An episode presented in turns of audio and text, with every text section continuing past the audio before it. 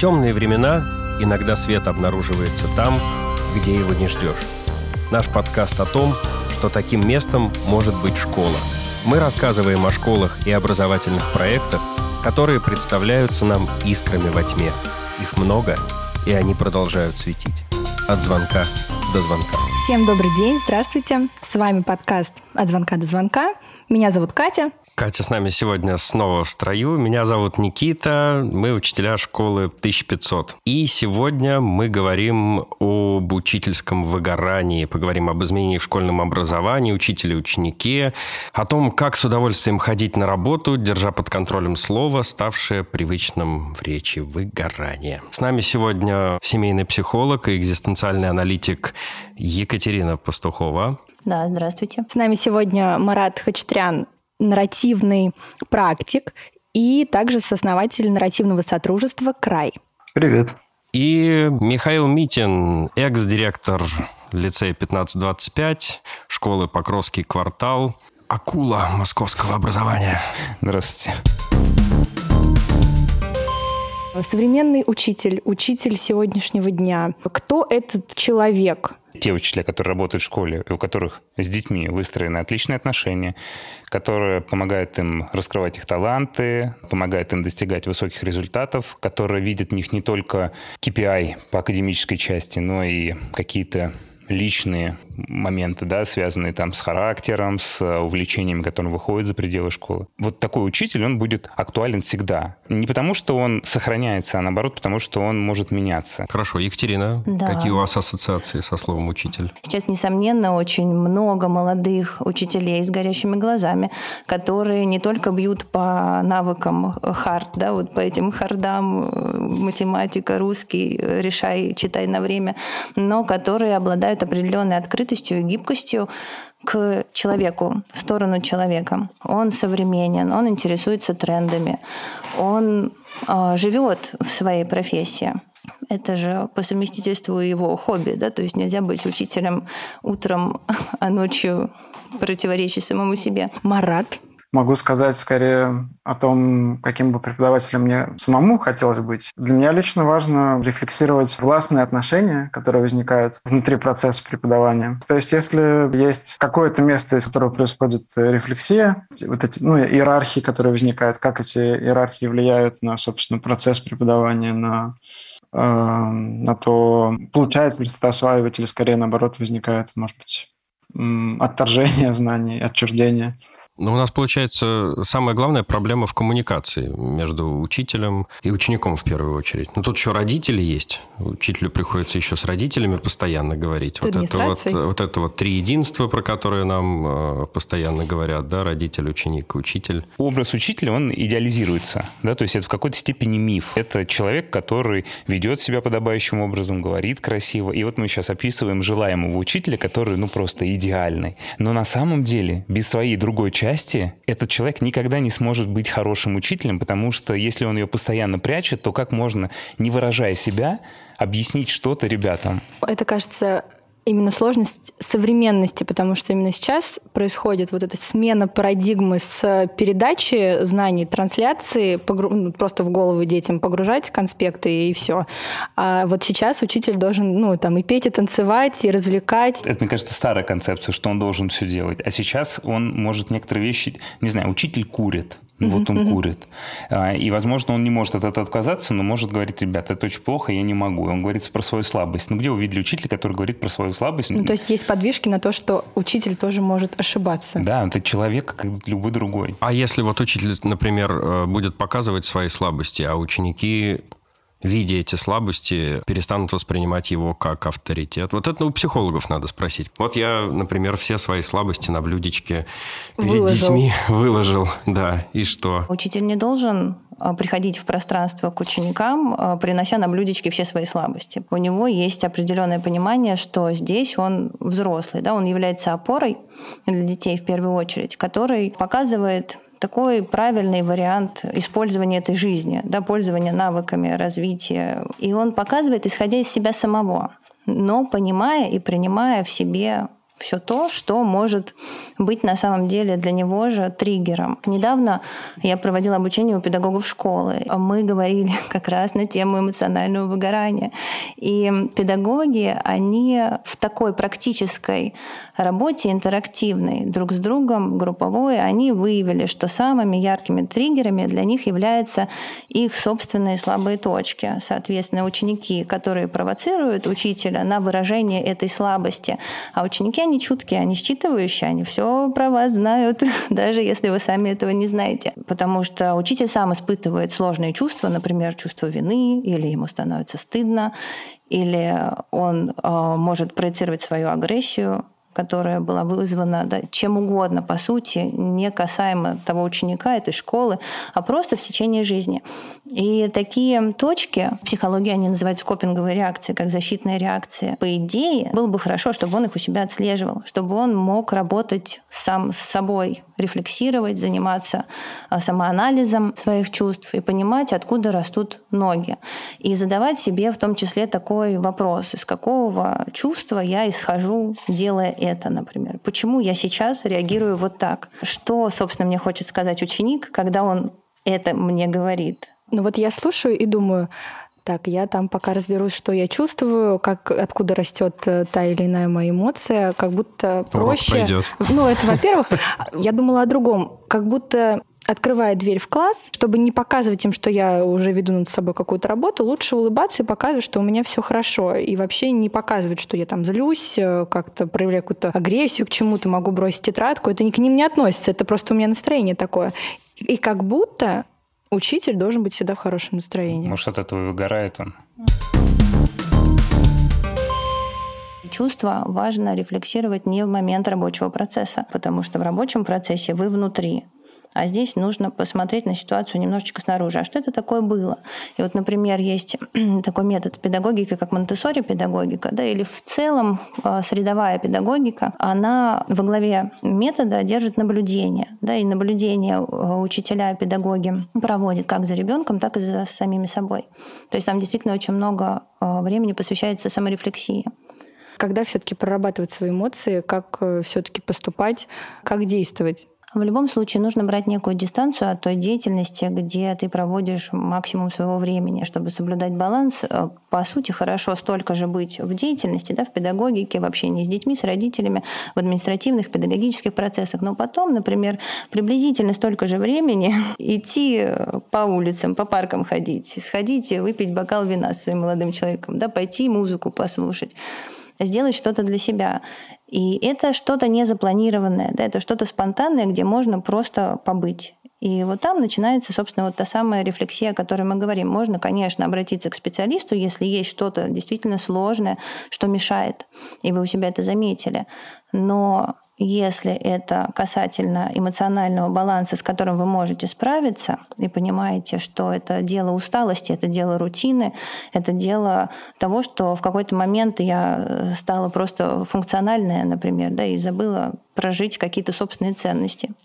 Ну вот у меня такая история есть. Она была с э, моей коллегой, она тогда работала первый год в школе. Она очень устала, не выспалась. Начала урок и поняла, что просто с ног валится. И она сказала, ребята, я очень устала. Я, пожалуйста, можно сейчас 10 минут? Я посплю. Уткнулась в руки, вот. И они ей дали вот спокойно 10 минут выдохнуть. Она просто вот подремала 10 минут. Через 10 минут она подняла голову, говорит, спасибо, все, начинаем урок.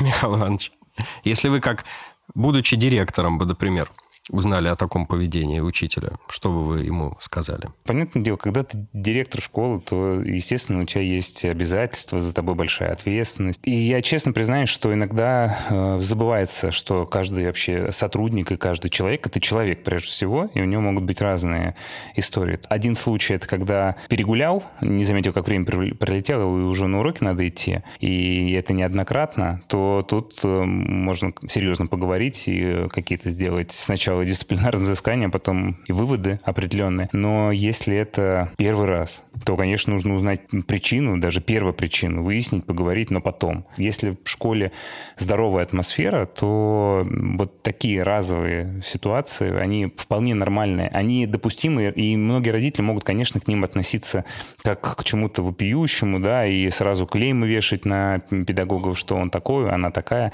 Но кажется, что это часть нашей жизни. В прошлом году появилась статистика о среднем возрасте учителя в школе. Это 46-48 а, лет. Но зачастую это солидные учителя, в возрасте, у которых на уроке царит э, тишина. И возможно ли поменять э, подход таких учителей к современным детям, потому что они будут молчать не потому, что им интересно на уроке, а чтобы не кричали, чтобы не выгоняли, чтобы не делали лишний раз замечаний. Что делать? Как вообще изменить это, несмотря на то, что вся система образования берет курс на вот эти универсальные компетентности, на... Soft skills да, и да, прочее, да. прочее. Но это вот, наверное, вопрос к администрации. Прежде чем говорить о том, что делать, надо, наверное, с причинами определиться. И тут много причин. Но вот мне кажется, опытный педагог, который немножко уже выгорел или окончательно выгорел, который ведет уроки, он же ну, часто является бабушкой или дедушкой. И он с внуками ведь иногда не так же поступает. Он с ними носится, играет, взаимодействует. Мы регулярно смотрим фотографии, да. видео. Да, да, да. Сейчас тем более в социальные сети можно заглянуть как бы немножко там в личную жизнь. Вот. И скорее это связано с работой. Ну, вот, вот такое поведение. Ну, то есть, да, как это, опредмечивание, хорошее слово, тоже возьму на заметку. Вот. А из-за чего это происходит? А, почему это происходит? Понятно, что мы говорили уже немножко про сдерживание, но есть еще куча факторов. Это вот та самая требовательность, да, то есть э, есть некоторые вот KPI учителя, да, параметры, на которые сейчас обращают внимание, сейчас результативность как бы во главе планеты всей. И, естественно, не все могут ее показать. Классы разные, предметы разные, в конце концов, да. Одно дело э, русский литературу вести, да, и там тетрадки проверять, и каждый сдает, каждый, 100% детей сдает. А другое дело вести, не знаю, там, физкультуру, МХК без обид или хотя бы обществознание. Ну и меньше часов, меньше взаимодействия Конечно. с классом. Да, да. И, и от, отсюда как бы слишком много требований, да, сделайте это, сделайте это, сделайте это. И у педагога в какой-то момент, но ну, он понимает, что как бы переполнен, все. И понятное дело, чтобы, да, это, не знаю, наверное, механизм психологической какой-то защиты. Так, хорош, все. Я просто на минималках как бы тружусь, потому что де- делать что-то сверх того, тех требований, которые есть, которые мне не вмещаются вообще в неделю и в месяц, я не буду. Но если учитель зрелого возраста, то здесь еще есть такой важный момент, как культурно-социальные и страхи, и триггеры, например, обесценивание собственного авторитета или страх э, совершить ошибку. Или вообще, да, вот перед тобой стоит молоденькая девочка и мальчик, и что-то рассказывает. И чтобы за ними пойти и вообще поверить, нужно как минимум понять, что сейчас то, что ты делаешь, неправильно. Это сейчас не подходит. Да? Старую вот эту систему нельзя навесить на новых детей современных. И это значит, нужно рефлексия, да? нужно понять, что что-то обесценивается со временем в, в твоей в жизни. В себе, в себе. Начать же всегда нужно с себя, да. а это всегда самое да. сложное. Что на самом деле должен уметь, знать, понимать учитель? Я, на самом деле, уже, уже очень много услышал ответов на этот вопрос, что должен знать, делать э, учитель, уметь. Он должен быть опорой, поддержкой, родителем, партнером, примером. Он должен уметь в soft skills, он должен уметь демонстрировать слабости, он должен уметь спрятать слабости, занимать дистанцию по отношению к своим эмоциям, он должен уметь учиться новому, должен э, не бояться идти за молодыми. Он вообще должен быть молодым, желательно. Индивидуальный подход подход к каждому ребенку. Тоже это лучше уметь. Навыки командной работы. Я стараюсь просто слушать наш разговор как бы из двух позиций. Как из позиции практика из позиции, ну вот я говорю, преподавателя тоже. И, честно говоря, ну вот это вот количество предписаний из, из короткой беседы даже, которые можно выудить, из короткой беседы молодых, ну как бы, да, у нас такое сейчас ощущение в беседе, или мы это говорим, молодые, как бы прогрессивные ребята, короче, которые знают, как нужно преподавать, или, ну, правильно или что-то, или которых интересуют какие-то современные подходы. Но вот из такой короткой беседы можно выудить очень, ну, подспудно, да, услышать, почувствовать на себе очень много вот этих предписаний. Хорошо это или плохо. Ну, честно говоря, я не знаю. Ну, я могу сказать про свои ощущения просто, пока я слушал. Вот эта вот самая зажатость или попытка понять, а я вот насколько вообще соответствую всему этому, а я как, как у меня там soft skills, а как у меня то, все. Черт его знает. Но э, мне кажется, это запросто вот, вот это количество да, вот этих должностований, оно неизбежно, мне кажется, часто может как раз э, спонсировать эту зажатость. Я на самом деле тоже, Марат, вот сижу, слушаю вас, и когда вы перечисляли все вот эти пункты, я уже выгорела по дороге и думаю, хватит, мне больше не надо. И сразу уже вопрос к себе, так, а я какая? А я что могу, что я хочу, что я чувствую. То есть вот этот контакт с собой, да, он очень важен. И человек, он в принципе находится в таком двойном взаимодействии. У него выстраивается диалог с собой и диалог с миром. Мне кажется, вообще эта операция как бы связь своей деятельности какой-то смысловой сферы – это ну, не тривиальная вещь, не какая-то данность. Я не уверен, что любой человек может легко это проделать. Мне кажется, это не ответственность учителей, там, да, педагогов. Скорее, те, те, те кто могут принимать э, решения в, ну, в организации вообще школьного сообщества. Мне кажется, это их скорее задача. И есть еще одна какая-то штука, которая мне тут смущает немножко.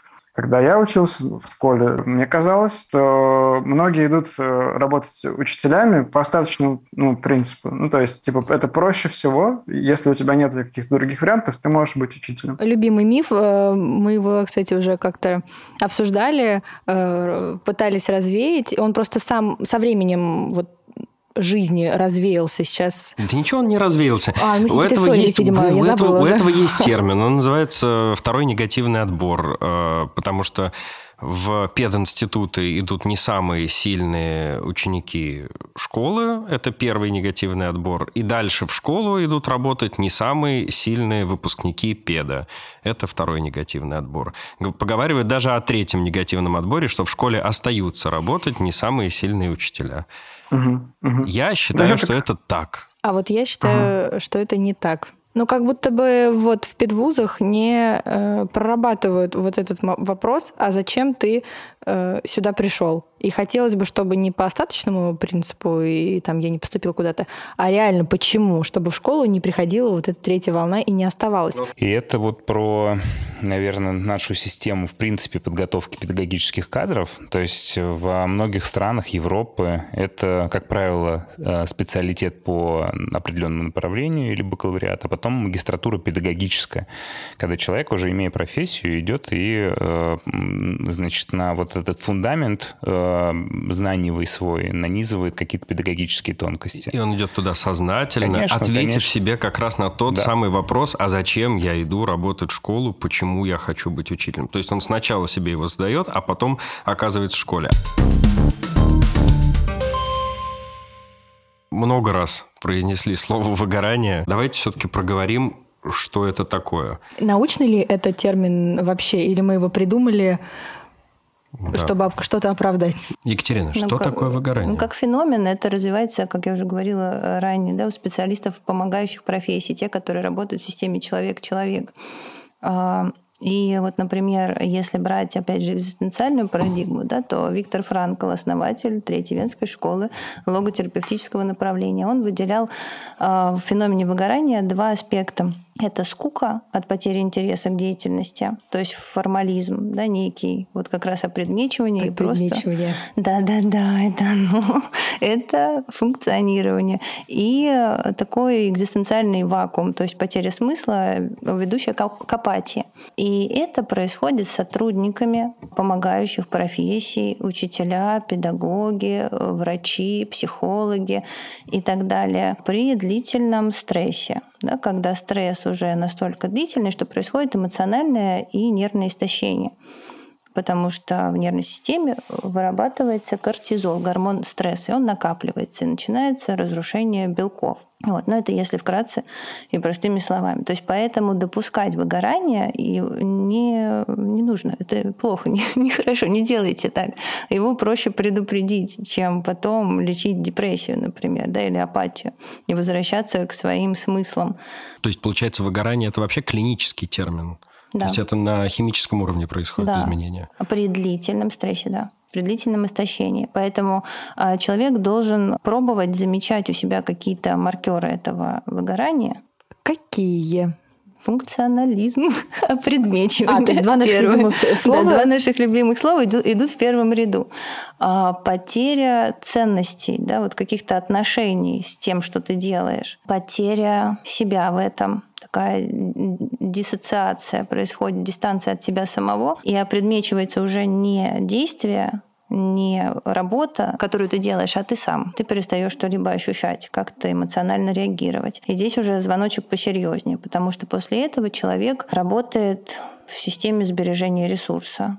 И он как раз не откликается на походы в горы, да, и на какую-то новую... До вечера бы дожить. А, да, да, лечь бы спать поскорее. На физиологическом уровне происходит нарушение сна, пищевые нарушения. Сейчас мы поговорим о том, как это заметить у другого. Ведь одно дело, когда ты замечаешь это в себе, а другое дело, когда вокруг нас может быть очень много таких людей, и, может быть, мы хотим им помочь, но, а, не знаем как, а следующий пункт, когда мы хотим предложить свою помощь, а это выходит как как-то неправильно. Если у человека есть чувство вины, связанное со своей работой, с тем, что он не справляется, при этом есть комплекс, например, перфекционизма или, не знаю, какой-нибудь нарциссический радикал сильно выраженный, да, например, то допустить ошибку нельзя. И человек начинает это компенсировать функциями. Я все протру, все сложу. То есть он убирает себя из пространства, но начинает при этом больше делать. Это то, что мы должны со стороны замечать, если у человека все очень чистенько да, на столе. Стоп, да. Посмотри, зачем ты это делаешь? У меня полный хаос на столе. Значит, все в порядке. Там я могу только я найти, что где у меня лежит. Прекрасно. Приятно даже услышать. Это. Потому что он э, своего рода такую компенсаторику включает. Угу. И в этой компенсаторике ловушка, он теряет себя. У него есть видимость того, что он делает. У всех есть видимость, что он что-то делает. Но при этом дети, например, теряют мотивацию к учебе, не хотят идти на его уроки. Дело в том, что наш мозг порой нас обманывает. При длительном стрессе он действительно занижает функционал своих отдельных структур, например, лимбической системы, префронтальной коры. И выработка тех гормонов, она чуть-чуть затормаживается. И если человек еще немножечко, да, вот подольше побудет в этом состоянии, то вплоть до остановки функций, и тогда это можно будет лечить с помощью да, медико-фармакотерапии. То есть психиатр и лекарства. Я своих сотрудников некоторых насильно выгонял из школы домой когда они засиживались, я понимал, что это хорошему не приведет. Что может сделать? Может сделать руководитель в отпуск выгнать человека, который два года не ходил в отпуск. А может не беспокоить в выходные дни, в праздничные. Может справляться там, ну, с, с минимальными какими-то затратами. Иногда просто крайне необходимо, да, но есть должности, которые предполагают ненормированный рабочий день, в том числе и в школе. Поэтому, например, должность директора, там, заместителей. Да а, и классного руководителя, на самом деле. Да, но с, с классным все-таки проще. Можно я договориться. Все-таки, я все-таки считаю, что это нормированная работа, да, и э, тут все зависит от границ. Важно, на мой взгляд, расставлять границы. Вы говорите, границы простроить. Была у меня такая одна знакомая учительница, которая говорила, нет, я после шести вечера телефон вот по работе просто не поднимаю. Все. Вот с шести вечера начинается мое личное время. И с одной стороны, я ее понимаю. С другой стороны, во мне появляется мысль о том, что да слушай, ты же не профнепригодна просто. Ну, ты же шла работать учителем. Что, ты не знала, куда ты идешь? Ну, какой телефон после шести вечера не поднимать? Это вот тут ты пошла туда, да, вот, значит... Вы ну, положь, ну, такое, добра, да. подними трубку. Да, ну, типа, что это как профессия пожарного, действительно, да, ты все время должен быть на связи, ты не можешь э, не думать о своей работе. Знаете, еще там, я не знаю, в некоторых семьях, там, э, помните, Чарли и шоколадная фабрика, да, мальчики за столом о работе не говорим. Или, например, есть у меня знакомые, молодые учителя, которые тоже говорят, что вот я еду в отпуск, только чтобы там не было детей. Вот где-то вот в отеле, где я там, вот только чтобы вот дети, э, устаю от детей. Или что давайте вот мы собрались компанией, да, здесь есть среди нас там молодые учителя, ой, давайте о работе не говорить. Да блин, как о работе-то не говорить? Я люблю свою работу, я хочу об этом говорить, я пошел работать учителем, я готов поднимать телефон после шести вечера, я готов э, ехать в отпуск и там, ну, потому что я учитель, я с детьми работаю, я не ненавижу детей. Мне кажется, не может в школе работать человек, который едет в отпуск, и вот чтобы там только не было детей. Мне кажется, очень здоровая позиция, что после шести не брать телефон, и все-таки учитель это не пожарный. И э, у нас, мне кажется, тоже, я не знаю, может, на уровне менталитета, тут не берусь я утверждать, может, на уровне просто государства, там, отношение как к учителю, как к такой выносливому, непобедимому, значит, можно пахать, сесть, да, как последние 10 лет, э, когда с 1 сентября друг друга коллеги поздравляют, они говорят, с 1 сентября учитель поздравляет то же самое, что лошадь с посевной. Вот, и, и это отчасти наверное, так и есть. И э, в Финляндии директор уходит э, после экзаменов, значит, летом, в начале лета, сколько там у них вот экзамен, э, летние каникулы длятся, он уходит, он закрывает дверь школы на ключ и отдыхает.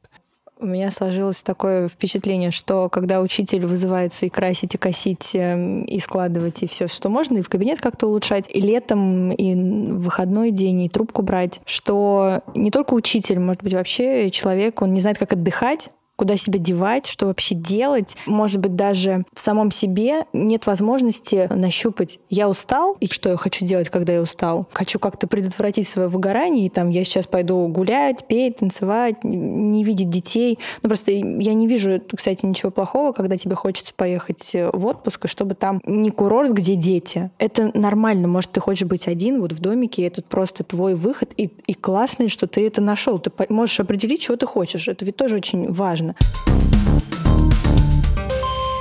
Выгорание, мне кажется, передается по наследству. Директор приглашает учителей, ругает их, и они уйдут на уроки. Куда им сливать это все? Детям. А детей дома догоняет еще родительские беды. И вообще взрослые умножают страхи детей, их проблемы. Наверное, нет проблемных детей, есть дети с проблемами. И эти причины этих проблем взрослые, как правило. А, но, замкнулся. Да. Если говорить про то, кто выгорает в школе, наверное, все, так или иначе, потому что есть какая-то вот эта вот круговая порука, да, то есть э, понятно, что э, все в какой-то момент сталкиваются с непреодолимой стеной, упираются, думают так, ну что, надо, надо теперь функционировать, надо показывать, значит, продуктивную деятельность. И вот это начинается там ношение туда-сюда, из угла в угол, э, бурная деятельность. Да? Э, ни, ни один взрослый не застрахован ни на одной работе, не обязательно это школа. Вот. Но в школе действительно это не линейные процессы, их тысячи каждый день, то есть это люди, это их эмоции, это их э, ну, опыт, это не телефоны продавать в Э, там, салоне сотовой связи, это намного сложнее, потому что больше процессов, и они совершенно... Ты не знаешь, как он закончится. Вот, и отсюда как бы накапливается очень много впечатлений. Да, и понятно, что когда взрослый выгорел, то ребенок теряет интерес, конечно. И, и взрослый, в свою очередь, директор это для учителей, учитель для детей, может быть источником вдохновения, который может, на мой взгляд, немножечко ну, взбодрить, повысить, там, не знаю, какую-то вовлеченность, интерес. А, вот. Но для этого должен быть собственный ресурс.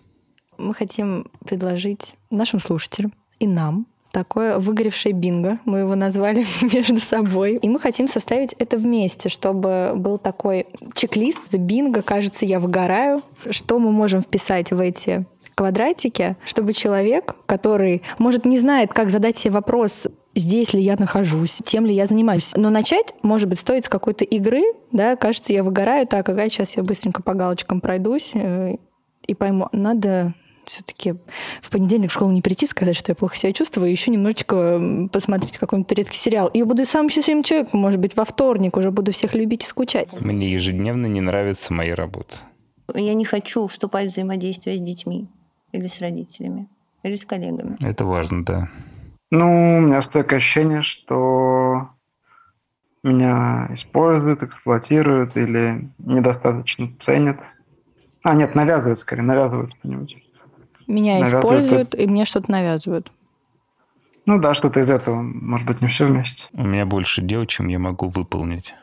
Я все это время думаю про то, что я хочу лежать 24 на 7, и этот пункт в выгорании, мне кажется, очень важен. Или я не могу проснуться утром, да, да, да. не я могу встать. Усталость, про, да. про сон я, что-то можно добавить, да, про что-то Я думаю об отдыхе. То есть я, да, в, в течение Если не знаю, что такое отдых, я и не думаю о нем. Или я не могу заснуть. Да, или мне это снятся прям... тревожные сны. Давайте возьмем несколько. Пусть у нас будет первое это тоже, да, про выгорание, тревожные ну, сны? Да. В целом, если во сне снится работа, значит, что-то... Я пару раз в жизни опаздывал на 1 сентября во сне. Тревожные сны. Можно в скобочках мне снится работа. Думаю постоянно об отдыхе. Хотя мне кажется, что человек в выгорании, он не думает о каком-то конкретном отдыхе, потому что он не может э, его себе назвать. Просто о том, скорее бы оказаться дома. Я, наоборот, мне когда очень напряженные были времена, я работал, работал, работал, а потом я не знал, что делать mm. вне работы. И я спал вне работы. Немного, но спал. Не То есть знаю, я приходил и спал, просыпался на работу, с работы спать. Ну и как бы тоже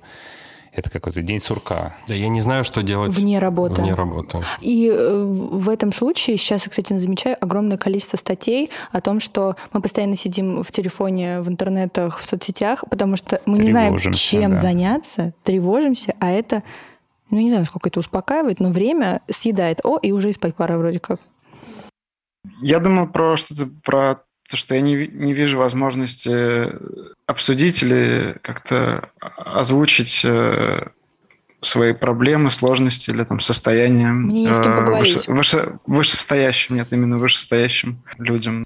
Так, ну хорошо. Ага. Бинго. Бинго. Бинго. Ну что, финальное, что есть сказать нашим слушателям? Не знаю, занимайтесь профилактикой выгорания. Вот из того, о чем мы сегодня говорили, что-то для себя важное выберите. А когда чувствуете, что выгорели, э, поверьте, лучше уйти отдохнуть, чем продолжать этот безумный марафон. Находите ценности в своей работе. А, чувствуйте, что именно вас затрагивает, вносите больше жизни в нее. Михаил, по-моему, говорил про круговую поруку. Я подумал о том, то здорово было бы развернуть как бы круг, и чтобы это был круг, э, круг круговая забота, что-то в этом роде. Иметь возможность говорить о том, что тяжело, иметь возможность принимать какую-то поддержку вообще от, от разных людей, от тех, кто учится, от тех, кто организует процесс учебы, от родителей. Спасибо всем большое Спасибо. за беседу. Спасибо. Да, Спасибо. Ну, вот я в финале хочу сказать, что я знаю, что в Америке всем, кто работает в системе человек-человек, всем, кто работает э, с людьми, просто предписано в трудовом договоре раз в три месяца посещать психолога. Человек просто не может этого не делать. У него это записано в трудовом договоре. Поэтому нашим учителям, да, тоже можно сказать, чтобы они не стеснялись ходить к психологу, да, и это сбережет от выгорания. Это был подкаст «От звонка до звонка». Слушайте нас на всех платформах. Ставьте лайки, пишите комментарии. В описании вы найдете нашу почту. Пока.